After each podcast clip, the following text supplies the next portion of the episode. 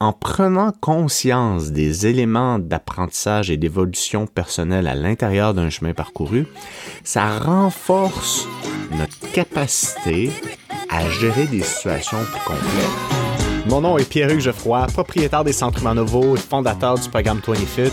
Dans ce podcast, on parle des vraies choses dans lesquelles tu vas te reconnaître, qui vont te faire réfléchir et surtout, je veux que ça t'inspire à changer de façon durable. Bonne écoute. Bonjour tout le monde, bienvenue à la force de changer, j'espère que vous allez bien. Aujourd'hui, je vous parle de ce que ça prend pour réussir et j'ai identifié six étapes. Et pour euh, être capable de vous partager ces six étapes, je me suis référé aux gens que j'ai accompagnés dans la dernière année qui ont vraiment réussi à transformer leur vie de façon durable. Et j'ai envie de te partager ça la fin de l'année arrive, évidemment vient avec la fin de l'année cette préparation à nos résolutions de 2024. Et ce que je veux, c'est te permettre d'aborder 2024 et hein, on, commence soto. Euh, Aujourd'hui, il y a une tempête de neige, on dirait que ça me met dans l'ambiance des fêtes, puis je me suis dit, qui dit ambiance des fêtes dit résolution. Et si on se préparait mentalement pour avoir une perception la plus juste possible de ce que ça prend pour réussir sa perte de poids. Puis pas juste le perdre du poids, c'est facile. Arrête de manger une semaine, je te jure, tu vas te peser, tu vas avoir perdu du poids. Ce qui nous intéresse, c'est que ça fonctionne à long terme.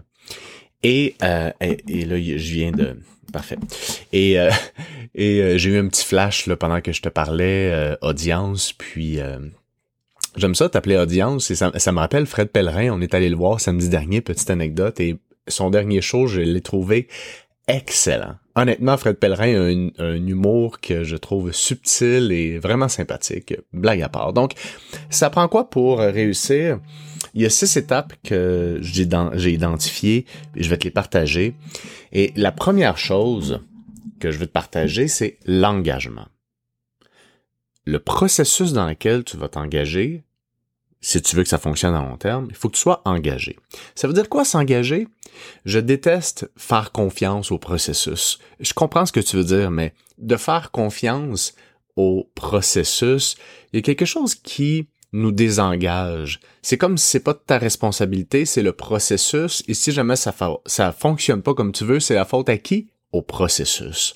Donc moi, j'aime mieux te proposer que tu t'engages dans le but d'apprendre et développer ton intelligence corporelle ou ton intelligence en lien avec le processus dans lequel tu es. Je suis beaucoup plus dans euh, apprendre à pêcher que te donner des poissons. Et quand on dit faire confiance au processus, c'est comme, ben, tous les lundis, je m'en vais chercher mes poissons, puis ça va marcher. Alors, regarde, on va apprendre à pêcher, on va apprendre à s'ajuster quand la marée est plus haute, plus basse, l'eau est plus froide, le temps de l'année, la pleine lune, le type de l'heure, j'ai aucune idée, là, je suis pas le plus grand pêcheur. Et s'engager, ça veut dire s'engager avec la motivation de départ et les hautes motivations parce que ça va arriver. Et ça c'est quelque chose qu'on remarque quand on s'engage dans quelque chose de nouveau ou quand on a atteint un niveau de souffrance là. Alors si vraiment ça fait longtemps que tu veux perdre du poids, tu plus d'énergie, tu te sens pas bien dans ton linge, t'es dans ton linge, écœuré, puis que tu atteins le fond du baril, tu vas être très motivé à changer. Donc l'engagement quand on est motivé, il y a une façon de l'approcher. L'engagement, il y a des moments qui vont être difficiles, c'est normal, c'est pas une ligne droite, là, hein, un processus de changement comme ça, c'est pas une ligne droite. Donc, ça nécessite aussi d'être engagé dans les moments difficiles parce que ces moments-là sont riches d'apprentissage et ça, je l'ai vécu personnellement et je l'ai vécu à maintes reprises avec des, des, les gens que j'accompagne. Les moments difficiles, c'est des cadeaux mal emballés. Donc, on veut rester attentif et engagé dans ces moments-là et rester engagé. Il y a aussi une perspective de de patience et de vision à long terme. Je peux pas blâmer les réseaux sociaux entièrement parce que c'est un médium de communication que j'utilise abondamment. Par contre, dans la façon dont c'est véhiculé, ça nous laisse croire que des résultats, ça va venir rapidement, puis on a des attentes qui, qui mettent un niveau de pression très très élevé sur notre vie.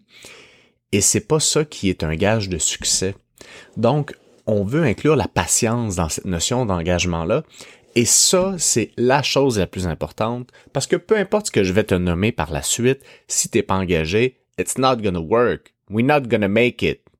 And we're gonna make it. C'est pour ça que j'ai pas chanté dans la vie. J'ai pas pris ce choix de carrière.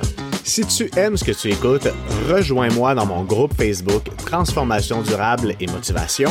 Profite de témoignages, de trucs, d'inspiration et du fameux live mensuel le dernier mardi de chaque mois. Donc, la première chose, le 2024 arrive, ou peut-être que tu prépares, tu as peut-être envie de commencer maintenant parce que tu dis, je suis chaud bouillant de changement. Engage-toi, qui disait.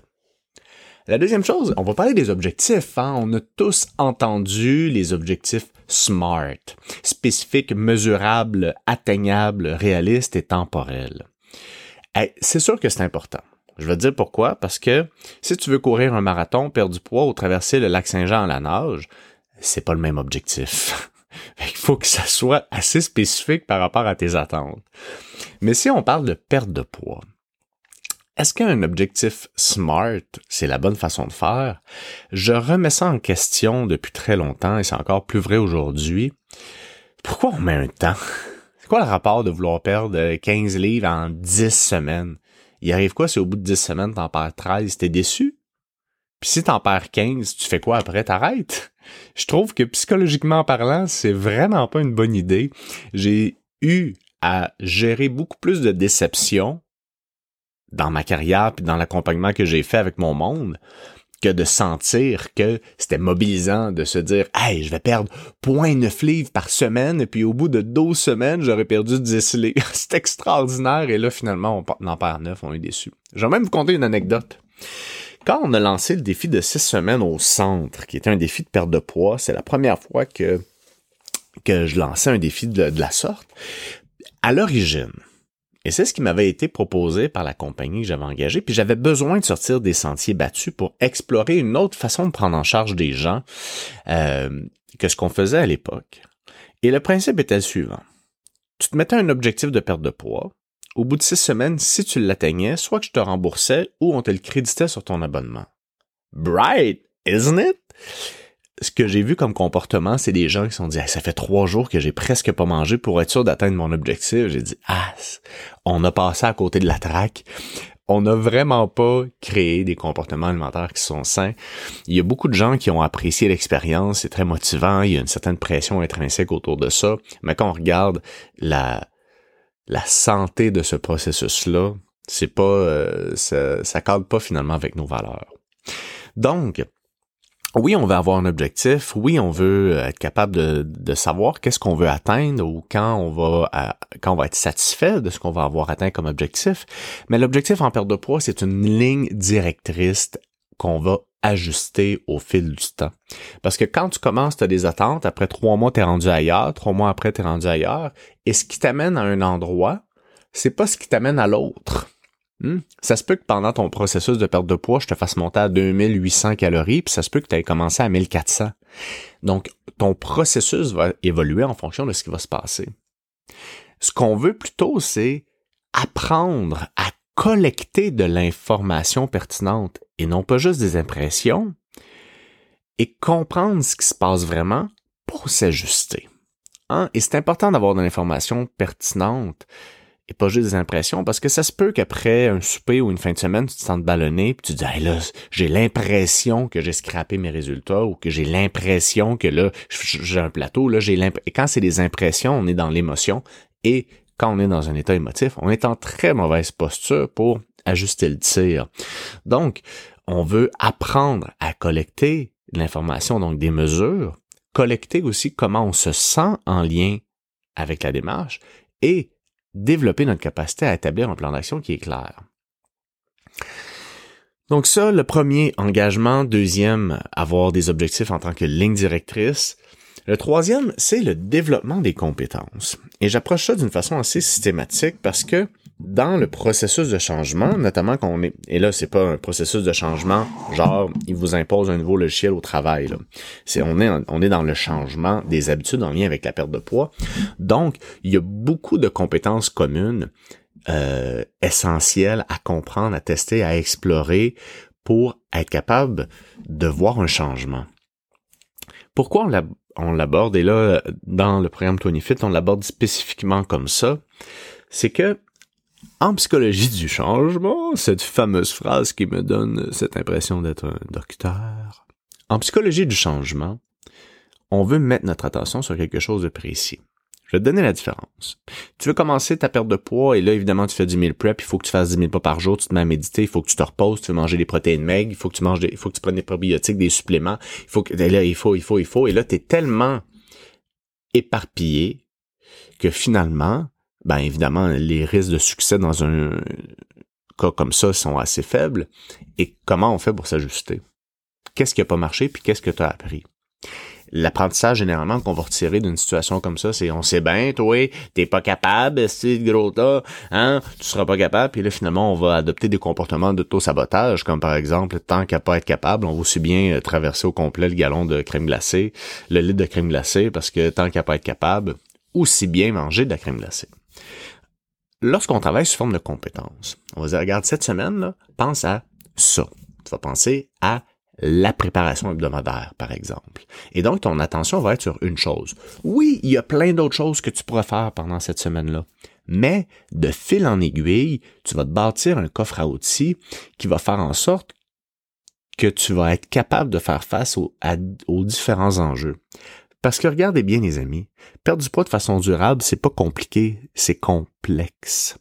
En fonction de nos enjeux personnels, ça peut être une vie sociale très active, ça peut être le transport, ça peut être une vie familiale chaotique, ça peut être euh, une incapacité à cuisiner, ça peut être l'alcool, ça peut être manger ses émotions, ça peut être X, Y, Z. Euh, ce qu'on veut, c'est apprendre à gérer les éléments qui nous empêchent de réussir et pour ça, ça prend des outils et les outils, on veut les adresser de façon spécifique pour être capable de dire, OK, non, ça, c'est pas un outil qui est important pour moi. Ça, c'est vraiment quelque chose qui va m'aider. Et parce que je suis capable de l'identifier, je vais peaufiner la façon dans laquelle je vais l'utiliser pour être meilleur dans le temps. Euh, et pour, pour, pour simplifier là, cette idée de compétences-là, j'ai identifié comme deux grands groupes de compétences. Il va y avoir des compétences qui vont être assez techniques, cartésiennes, genre l'organisation alimentaire. Là. Tu hein, il n'y a pas... On, je veux dire, tu, tu cuisines, on a tous un, four, un, four, on a tous euh, des ronds de poêle, on a des poêles, on a des plats Tupperware. Dame Nature, depuis quelques années, a arrêté de créer des aliments. Donc, on va manger du porc, du poulet, du bœuf, du saumon, du poisson, des crevettes, des pétons, whatever ce que t'aimes avec des légumes. Puis, tu sais, c'est de trouver des façons. Là, c'est assez cartésien. Ça, j'aime ça, ça, j'aime pas ça. Ça, c'est correct. Quand je m'organise, ça me prend tant de temps. Donc, c'est des skills de terrain, là, où il y a moins de place à l'émotion. Par contre, le temps des fêtes arrive, par exemple, et là, on est soumis à des soupers de bureau, une consommation d'alcool, des plats plus copieux, des buffets, des euh, soupers en famille, des événements, des parties. Comment qu'on se gère à l'intérieur de différents contextes. Et ça, c'est très intéressant. Je vais vous donner un exemple. J'ai euh, discuté avec une cliente dernièrement qui euh, euh, va toujours dans une journée de famille les dimanches, puis elle embarque dans le processus, puis euh, il y a une des compétences, c'est euh, la communication interpersonnelle et ce qu'on appelle repousser les trafiquants de tartes. Parce qu'on a tous notre mère qui nous fait un dessert extraordinaire, puis on fait comme ah, j'ai comme pas envie là, de le manger parce que j'ai pas envie de j'ai envie d'être plus cohérent avec mes objectifs. Puis pour l'instant, ce qui est présent, c'est de dire regarde, je suis content de venir souper, mais ta tarte, non merci, je l'aime beaucoup, mais pas aujourd'hui. Eh bien, ça, c'est une compétence qui demande la gestion interne, parce qu'au moment où on affronte notre terrible trafiquant de tartes, ben, ça génère des émotions, et ça, être capable de comprendre comment on se sent là-dedans, c'est une compétence. Donc ça, ça fait référence, exemple, aux compétences de gestion interne. Il arrive une merde avec ton enfant, tu pognes les nerfs, comment qu'on gère ça? Est-ce qu'on gère ça avec de l'alcool, de la nourriture, des chips, du gâteau? Gestion interne. Donc, il y a des compétences techniques cartésiennes, puis il y a des compétences de gestion interne. Et quand on a un coffre à outils équilibré des deux types de compétences, là, on peut s'installer pour un succès durable. Euh, en numéro 4, qui est en lien avec le numéro 3, en fait, ça devrait être 3.b, 3.2. Ça dépend du type d'indentation que tu utilises dans Word. Recevoir du feedback, ça te permet d'avoir un regard externe pour t'ajuster. Donc la séquence est la suivante. Là. Tu t'engages dans un processus, tu sais où tu t'en vas, tu as une ligne directrice d'objectifs, on va adresser des compétences, et en fonction de ces compétences-là, c'est important d'avoir du feedback, d'avoir un regard externe, tu dis Hey, regarde, dimanche, là, voici ce que je pense qui s'est passé, comment tu aurais pu approcher ça différemment, qu'est-ce qui fait en sorte que tu as trouvé ça difficile, comment tu voudrais approcher ça dans le futur, dimanche prochain quand tu y vas, qu'est-ce que tu penses que tu serais prête à faire en fonction de ce que tu as vécu, et d'explorer ça avec quelqu'un qui va te donner du feedback spécifique sur la compétence précise qu'on travaille pendant la semaine, et non pas les 117 bonnes intentions qu'on se donne à tous les lundis, ça te permet d'évoluer et d'apprendre. Donc, avoir un feedback, c'est super important. Donc, l'autre chose qui est importante parce que ce qu'on veut là, ce qu'on veut, écoute-moi, c'est devenir la personne capable de maintenir ce que tu souhaites dans le temps. On peut tout s'imposer quelque chose de pas rapport, je veux dire, le faire pendant un certain temps, et comme ça ne matche pas avec comment nous on chemine intérieurement, c'est difficile à maintenir meilleur exemple, euh, prends, essaie de voir dans un des emplois que tu as eu euh, le niveau de compétence le plus élevé que tu as atteint. Ça fait 10 ans que tu es en même job, probablement que tu maîtrises bien. Quand tu es arrivé au début, la perception que tu avais de ce que tu fais maintenant aujourd'hui était probablement différente. Tu as changé à l'intérieur du développement des compétences qui te permettent aujourd'hui d'avoir une posture interne qui est calme, qui est posée, qui te permet de prendre des bonnes décisions.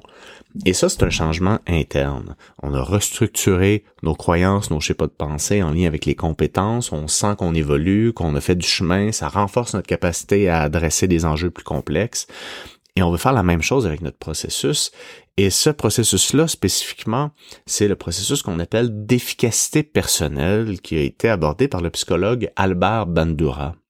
Donc, en prenant conscience des éléments d'apprentissage et d'évolution personnelle à l'intérieur d'un chemin parcouru, ça renforce notre capacité à gérer des situations plus complexes. Situations plus complexes, entendons-nous, qui mène souvent à l'abandon de notre démarche. Parce que si tu te mets dans une bulle de verre pour manger tes maudites poudres aux protéines pendant trois semaines, tu sentiras pas que tu vas être meilleur pour gérer une fin de semaine entre amis, fin de semaine qui, soit dit en passant, va arriver toute ta vie. Par contre, en adressant des compétences, en testant des choses, et là, c'est ça le point de monitorer tes acquis et tes compétences, en prenant le temps à un certain moment de te retourner et de dire Hey, c'est vrai que ça c'est mieux, ça c'est mieux, ça je me suis amélioré, ça je suis capable. Être capable d'identifier clairement les apprentissages et la progression nous amène à renforcer notre confiance, à continuer à adresser des situations du genre. Par contre, si tout ce que tu peux dire, c'est moi, j'ai bien ouvert le sachet de protéines, puis je me suis fait le shake proposé, on se sent pas vraiment plus outillé.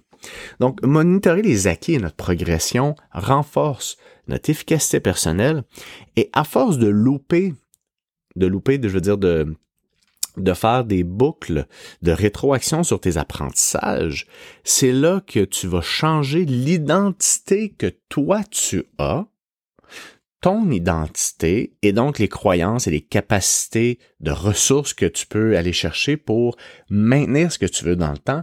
Et c'est là que le changement durable s'impose.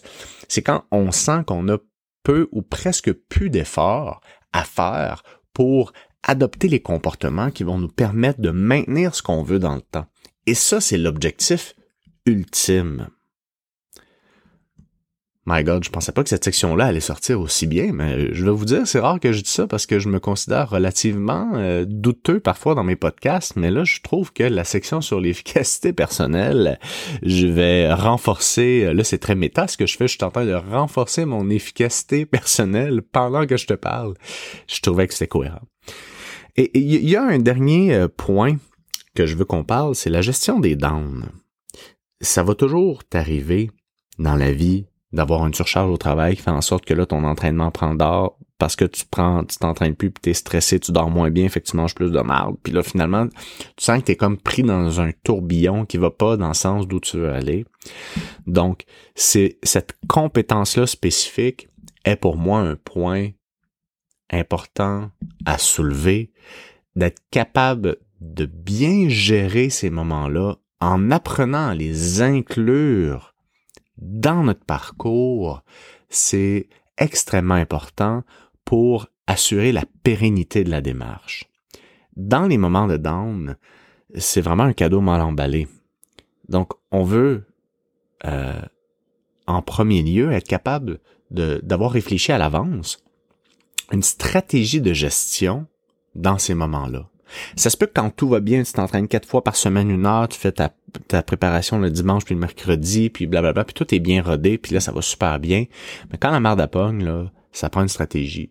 Tu peux te dire, ben regarde, je vais marcher quand je peux, puis j'achète des plats préparés déjà faits, puis regarde, ça va être ça le temps que ça passe.